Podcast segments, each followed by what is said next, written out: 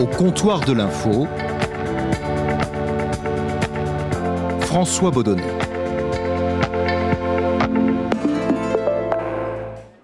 Et au comptoir de l'info, j'ai été rejoint par Christophe Kenck. Salut Christophe. Salut François. Alors Christophe, tu rentres euh, tout juste d'Ukraine où tu as passé 44 jours. Euh, Christophe, tu es journaliste, reporter d'images. C'est toi qui tiens la caméra. Tu dois donc être au plus près de ce que tu filmes. Et depuis près de 30 ans, tu as braqué l'objectif euh, de ta caméra sur des guerres en Afghanistan, en Syrie, en Irak, en Libye, au Liban, en Côte d'Ivoire, en Sierra Leone. Euh, mais là, là, tu as filmé pendant tout ce temps une guerre, donc en Ukraine, une guerre qui se déroule sur le continent européen. Est-ce que tu pouvais imaginer un jour que tu allais être confronté à cela, c'est-à-dire une guerre sur notre continent, en fait une, guerre chez nous en fait, François, c'est vraiment une, expérience assez inédite et assez extraordinaire. C'est vrai que tu as raison, c'est une guerre qui est aux portes de l'Europe, aux confins de l'Europe, qui existait déjà quand même depuis huit ans avec le Donbass, hein. donc, euh, mais une guerre dont personne ne parlait, parce que voilà, c'était un peu aux confins de l'Europe, euh, à la frontière avec euh, la Russie. On a essayé de proposer plusieurs fois d'aller au Donbass pour raconter cette guerre, de trancher une guerre d'un autre monde de 1914, mais en 2022 en fait. Et effectivement, j'avais pas imaginé que cette guerre aurait pu avoir lieu ici en Europe en fait. Et qu'est-ce que ça change en fait quand tu filmes encore une fois cette guerre sur notre continent?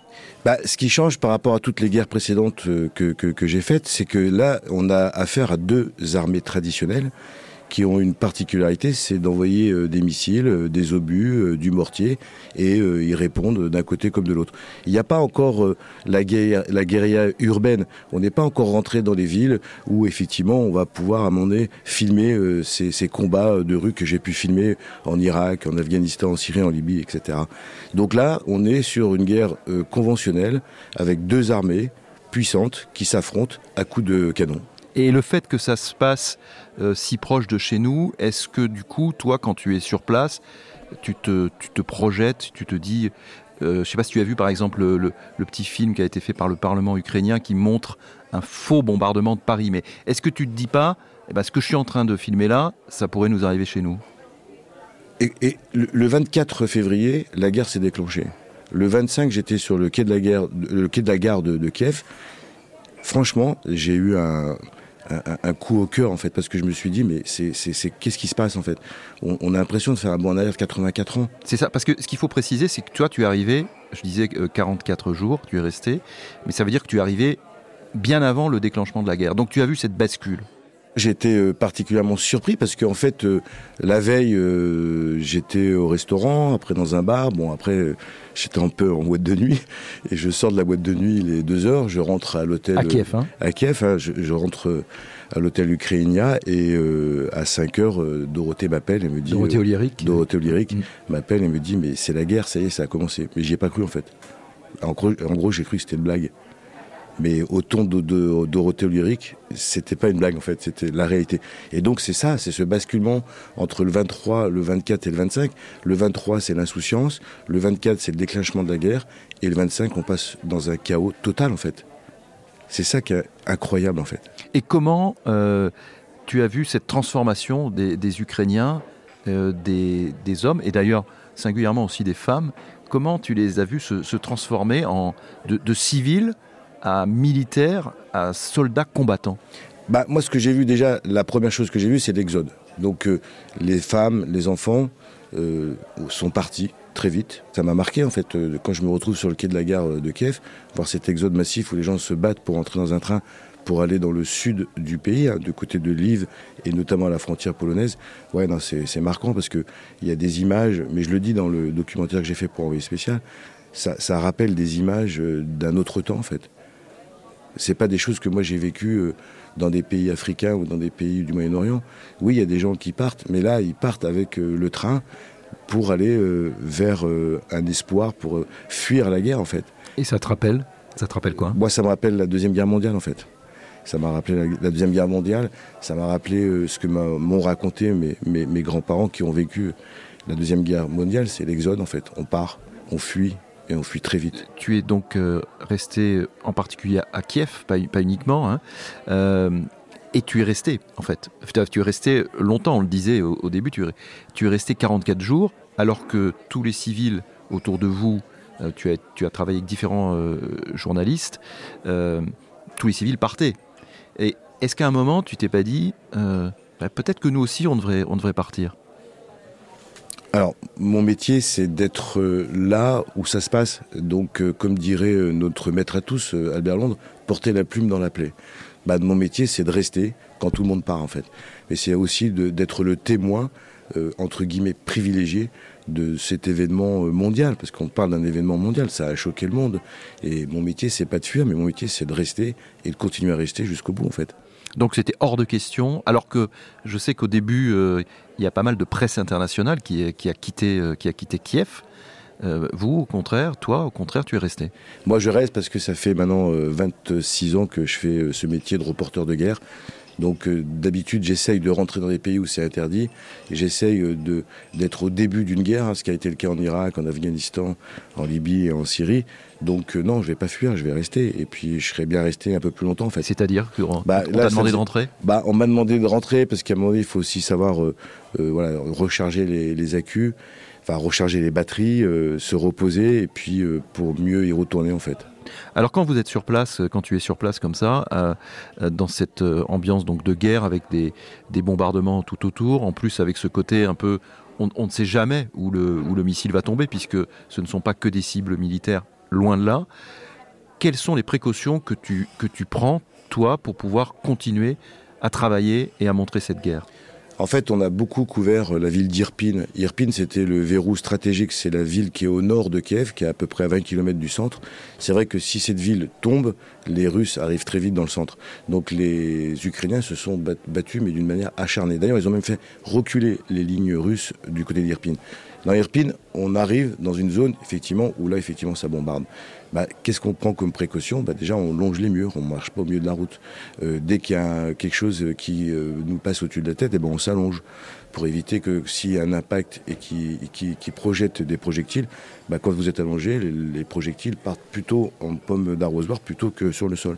Et puis on fait attention, on a tous les sens qui sont éveillés, le regard, on marche pas euh, tous en groupe, on marche à la queue leu Et puis il y en a un qui regarde et puis on avance. Et puis sur les, sur les, sur les croisements, il faut aussi regarder les immeubles, parce qu'il y a des snipers. Et puis voilà, à un moment donné, pas se retrouver non plus au mauvais endroit, au mauvais, moment. Ça, c'est important, ça. On peut pas aller plus loin.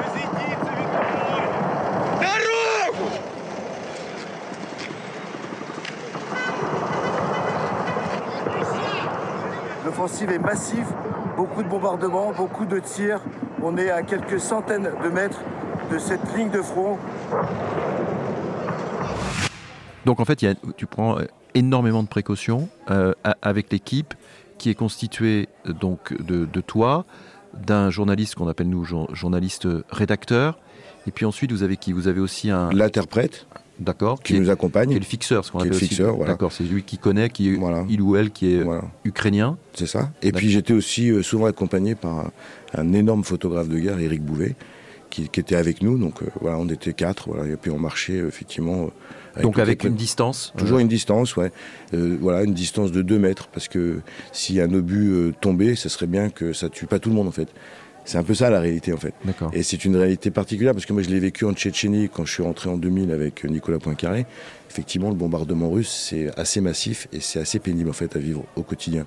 Et dans l'équipe, euh, quand il y a une décision à prendre, par exemple, on va dans telle ville où on va aller couvrir tel tel effet du, bombardement. comment la décision se, prend, je, pense en, en, termes de danger Comment vous décidez, oui, là on peut y aller, ou là, non, on n'y va pas sur cette guerre, il y a des checkpoints. Donc euh, chaque fois qu'on avance et qu'on avance de plus en plus fort sur la ligne de front, on pose la question au checkpoint et en disant là-bas comment ça se passe? Bah, Là-bas ça se passe comme ça, est-ce qu'on peut y aller? Oui on peut y aller. Et on avance petit à petit.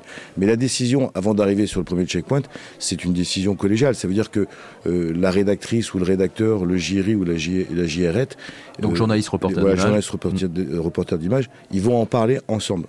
Demain on va à Irpine. Ok, d'accord, on va à Irpine. Et on va faire quoi, Irpine bah, On va retrouver une famille, euh, ou en tout cas, on va essayer de chercher une famille euh, terrée dans les caves, parce qu'on aimerait bien raconter cette histoire. Ok, les risques, c'est ça, c'est ça, c'est ça. Donc, si tous les membres de l'équipe sont d'accord, on y va. Si un seul membre de l'équipe n'est pas d'accord, on n'y va pas. Et toi, euh, j'imagine que ta, ta voix dans, l'équipe, toi qui as toute cette expérience des, conflits que, je citais, ta, voix, ta voix porte, évidemment, peut-être plus que quelqu'un qui a moins d'expérience que toi Ma voix, elle porte effectivement parce qu'on me fait confiance par rapport effectivement à tout mon background professionnel, à toutes les guerres différentes que j'ai vécues, à toutes les situations que j'ai vécues, à tous les réflexes que j'ai acquis au, fil du temps et de ma carrière. Donc ouais, elle porte un peu plus que les autres. Donc on te fait confiance. Et toi, j'ai envie de dire, comment tu fais pour te faire confiance? Est-ce que c'est, est-ce que c'est quoi? Est-ce que c'est ce que tu viens de voir, ou est-ce que c'est, c'est, l'instinct Là, tu dis non. Là, je ne saurais pas expliquer pourquoi, mais je ne le sens pas.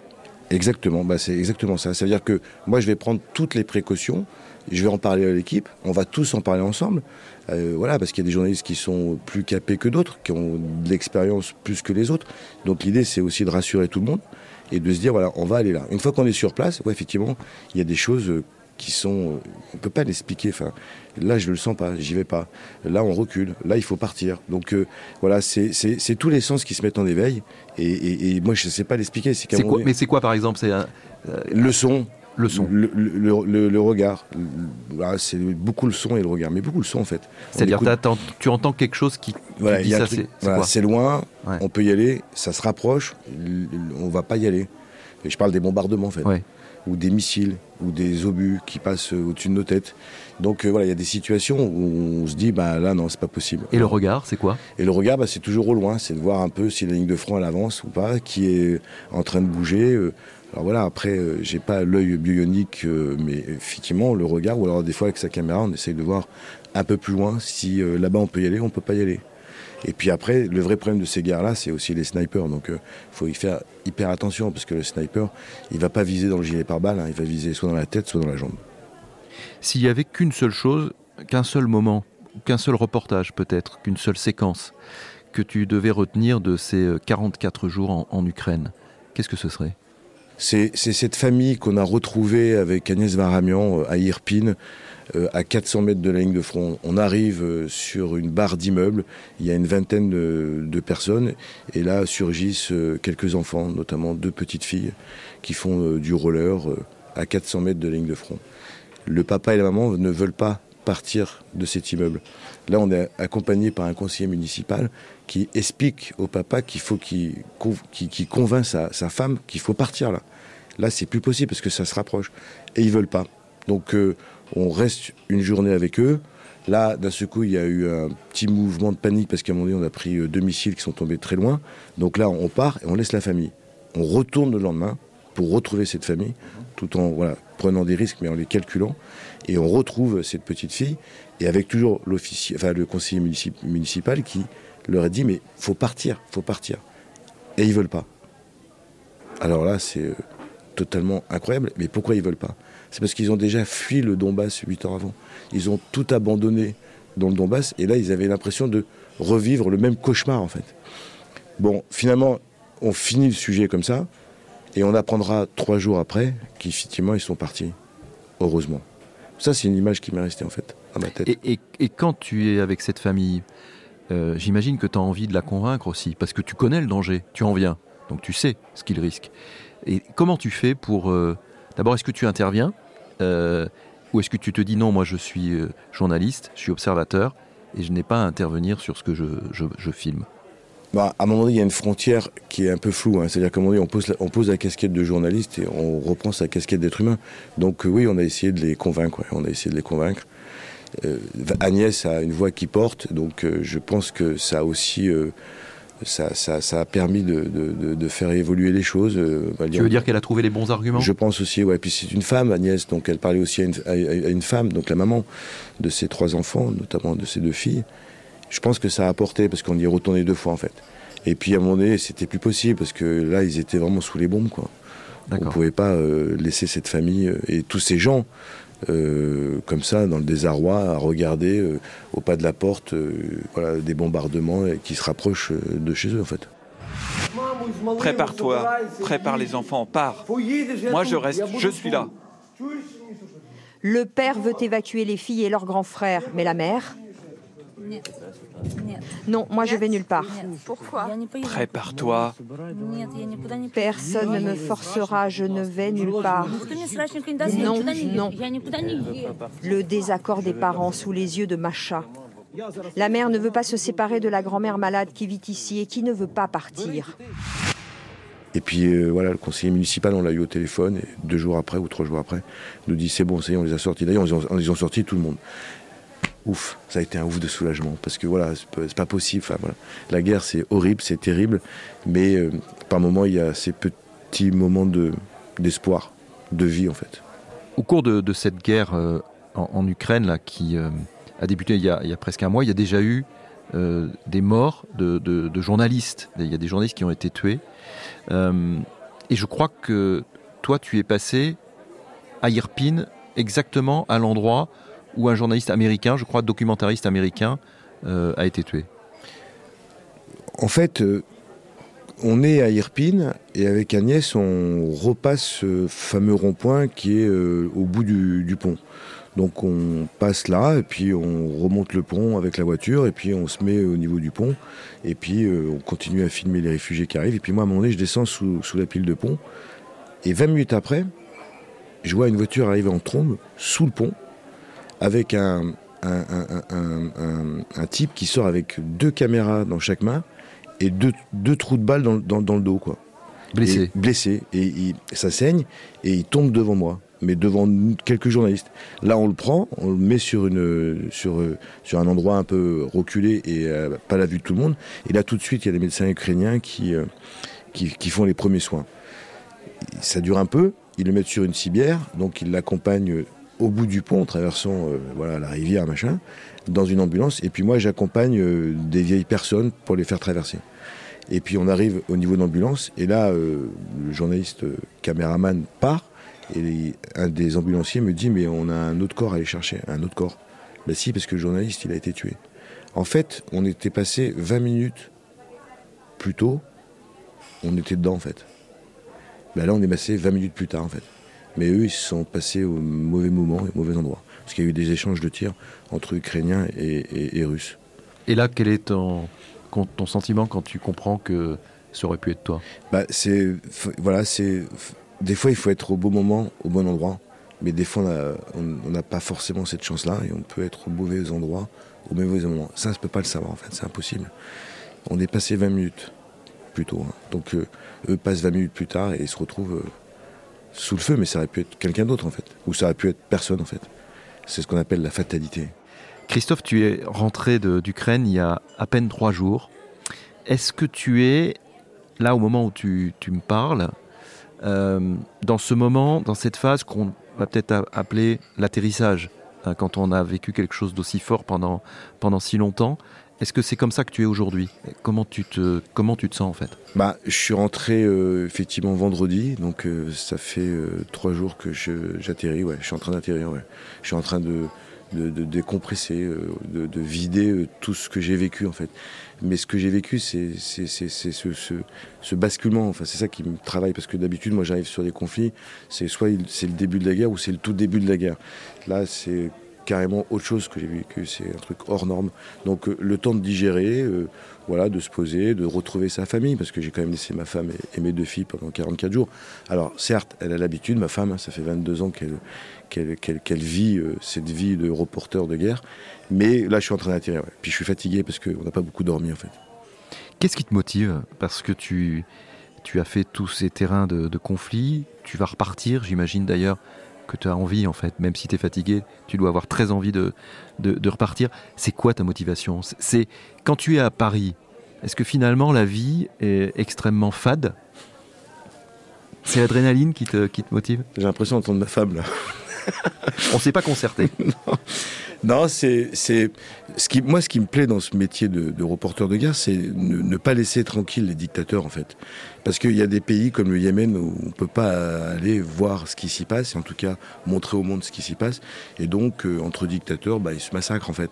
Et puis un dictateur, il a besoin euh, d'être euh, pointé du doigt, et c'est notre métier en fait. Donc moi, ce qui me motive, c'est effectivement, on prend des risques, hein, mais c'est aussi raconter euh, comment, comment les êtres humains ont pu en arriver là? Ils n'ont pas pu discuter avant et ils arrivent euh, à la fin de, la fin, c'est de, faire la guerre. Moi, ce qui m'a toujours choqué, c'est deux êtres humains sont capables de, se battre, mais ils sont pas capables de dire je t'aime. Donc euh, c'est cette difficulté que, enfin c'est ça que j'essaie de mettre moi en avant dans mon métier de reporter de la guerre, c'est d'aller au plus profond, d'aller éclairer les recoins du monde avec ma caméra et, mon éclairage. C'est pas du tout une attirance pour des choses euh, violentes qui font, qui font peur. Comment tu gères la peur d'ailleurs? La peur, c'est le premier conflit qu'on fait, c'est le Kosovo. Donc euh, voilà, ça, j'ai pas eu peur. Je me suis retrouvé euh, sur la ligne de front. J'étais avec des gens capés. J'étais à TF1 à l'époque, parce que j'étais à TF1 avant d'arriver à France 2. J'ai pas eu peur. Ça m'a plu. Enfin, ce qui m'a plu, c'est surtout d'aller raconter ces histoires d'êtres humains sous les bombes, en fait. Parce qu'il y a des sacrées histoires d'êtres humains, en fait la, guerre, c'est hors norme, c'est, quelque chose que, voilà, on est ici à Paris, on peut pas le, comprendre. D'ailleurs, la vidéo dont tu parlais, euh, faite par les Ukrainiens, la guerre qui arrive à Paris. C'est vrai que quand on la regarde, c'est choquant, mais c'est exactement ça en fait. C'est d'un ce coup ce basculement entre une vie normale et une vie pas du tout normale, parce qu'on est, euh, voilà, tous les, enfin, je sais pas comment l'exprimer, mais la, la guerre, c'est quelque chose de tellement puissant que mon métier à moi, c'est d'aller la raconter en fait. Tu as 30 ans d'expérience euh, professionnelle. Euh, au cours de ces, de ces 30 ans, euh, quel est le, reportage ou le, moment le plus fort, le plus, le plus émouvant que tu aies vécu? Il n'y en a qu'un qui m'a bouleversé et, marqué, c'est le 11 janvier 2012. Je suis à Homs avec Gilles Jacquet. En Syrie. En Syrie, pour envoyer spécial. Et ce 11 janvier 2012, à 14h, on est attaqué par des obus. Il va y avoir quatre obus qui vont tomber sur nous. Gilles euh, sort de la voiture, moi je sors de la voiture, je tourne tout en permanence. Lui va se réfugier dans un immeuble. Et le quatrième obus va tomber entre lui et moi parce que Gilles décide de me rejoindre. Moi je me rapproche de lui. L'obus tombe entre lui et moi et euh, lui ça le tue. Moi j'ai plusieurs impacts dans le corps. Lorsque tout à coup une nouvelle détonation secoue le quartier, plus proche cette fois. Dans la rue, des blessés au sol. Il y en a également à l'intérieur de l'immeuble où s'était réfugié Gilles Jacquier. Dans la confusion la plus totale, les habitants arrêtent des taxis pour conduire les blessés à l'hôpital. Dans celui-ci, Gilles Jacquier, il vient de perdre la vie dans les décombres de cette maison. Ça, c'est la première phase. La deuxième, c'était de ramener le corps de Gilles à Paris et à sa famille. Parce qu'en plus, il y avait Caroline, sa compagne, qui était aussi avec nous. Donc, s'il y a un truc qui m'a bien marqué dans ma carrière, c'est la mort euh, d'un de mes meilleurs amis, ouais, devant moi, en fait. Gilles Jacquet, qui était euh, également euh, journaliste, reporter d'images à, France Télévisions. Est-ce qu'à partir de ce, ce moment-là, ta vie change? La vie, elle, bascule dans, un autre monde que je connaissais pas. Pardon. C'est le syndrome post-traumatique que j'ai pris en pleine figure parce que il y a Enfin, le moment où ça se passe, on est dans un temps suspendu. Enfin, je, voilà, je, suis plus moi. Enfin, c'est bizarre. Il faut absolument protéger le corps. Il faut le ramener. Il faut agir. Il faut agir. Il faut aller vite. Donc là, tous les réflexes se mettent en route. Euh, voilà, euh, avertir la rédaction, avec tout ce que ça va comporter derrière. Euh, répondre à des interviews, bizarrement par téléphone aussi. gérer le, le, rapatriement. Il y avait encore l'ambassadeur de France à Damas, donc il est venu nous chercher. Enfin, ça a été très compliqué. Une fois qu'on arrive euh, à Paris, voilà, on a une espèce de, pression qui nous tombe sur les épaules. Atterré, le regard vide, j'arrive à Percy, l'hôpital militaire. Et, euh, euh, voilà, je, ne comprends pas exactement ce qui s'est passé. Enfin, voilà, j'ai mon meilleur ami, enfin de mes meilleurs amis, qui est mort devant moi. C'est incroyable. Et puis après, il y a le temps suspendu de l'enterrement. donc on va enterrer Gilles dignement. Et puis après, il y a le côté euh, pourquoi lui et pourquoi pas moi en fait. Et donc à ce moment-là, il est urgent d'aller voir un psy.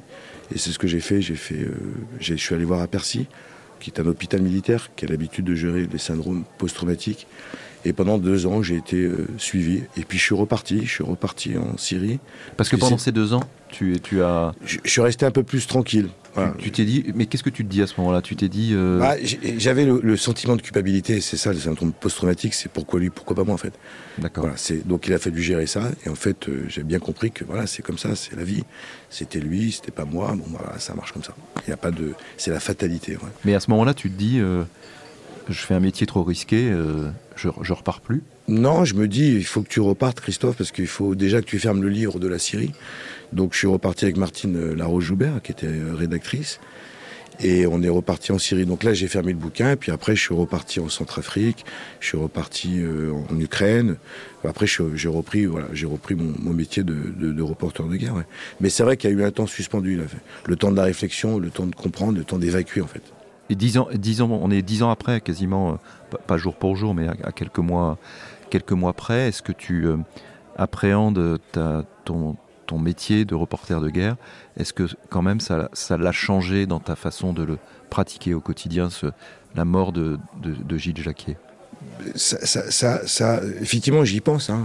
Quand je suis sur le terrain, j'y pense. Donc voilà, on redouble de. Enfin, on prend toutes les précautions. Après, peut jamais prendre toutes les précautions quand on prend un obus. Euh, voilà, c'est des mauvais, mauvais moments, mauvais endroits, on peut rien faire. Donc non, j'appréhende, mais je le travaille différemment en fait. C'est-à-dire qu'en gros, j'ai cette expérience acquise, j'ai vécu effectivement euh, ce, ce, moment euh, qui, voilà, qui est un moment qui est un moment dur en fait, la mort de Gilles Jacquet, mais depuis ça a été digéré, donc j'ai retrouvé mes réflexes, j'ai retrouvé, je, pense à lui, mais, mais voilà, une fois que je suis sur le terrain, je, pense surtout à l'équipe avec qui je suis, comment on sécurise l'équipe et comment on peut avancer dans des endroits tout en étant, euh, euh, tout en étant sécurisé en fait. C'est ça qui est important. Donc euh, il est dans un coin de ma tête, voilà, il, doit me regarder de là-haut, hein. et puis, mais je pense pas à ce qui s'est passé en fait. Je pense à maintenant ce qui se passe. tu vas de l'avant. Je vais de l'avant. Et d'ailleurs, puisque tu, tu vas de l'avant, quels sont tes tes envies là Est-ce que tu, par exemple, tu as envie de, de repartir très vite euh, en Ukraine? Est-ce que tu veux aller ailleurs? Enfin, comment tu, tu vois l'avenir assez proche là pour, pour toi? Donc là, on va se reposer, on va se retrouver en famille. Voilà, on va serrer très fort dans les bras et puis on va commencer à réfléchir effectivement d'ici 15 jours, 3 semaines à l'éventualité d'y retourner. Mais après, pas n'importe comment et pas pour n'importe quoi en fait. Est-ce que tu racontes un peu, euh, comme tu viens de le faire, euh, avec nous euh, aujourd'hui. Est-ce qu'en famille, est-ce que tu racontes d'abord, est-ce que ta famille a vraiment envie de savoir ce que tu fais? Et est-ce que toi, tu te, livres, euh, tu te livres? Alors, jusqu'à jusqu'au 11 janvier 2012, euh, ça restait un peu sur, voilà, je, fais la guerre, mais toujours très évasive. Là, le 11 janvier 2012, à la mort de Gilles Jacquier, là, c'est pas que je mentais pas, mais c'est que je disais pas toute la vérité en fait. Là, j'ai dû la dire. Donc là, effectivement, ma femme, pendant 44 jours, on s'est appelé au téléphone. Je lui ai expliqué ce que je faisais, où j'allais, euh, euh, les risques qu'on pouvait prendre. en Ukraine. en Ukraine. Et mm. ça, c'est important parce que ça la rassure, en fait.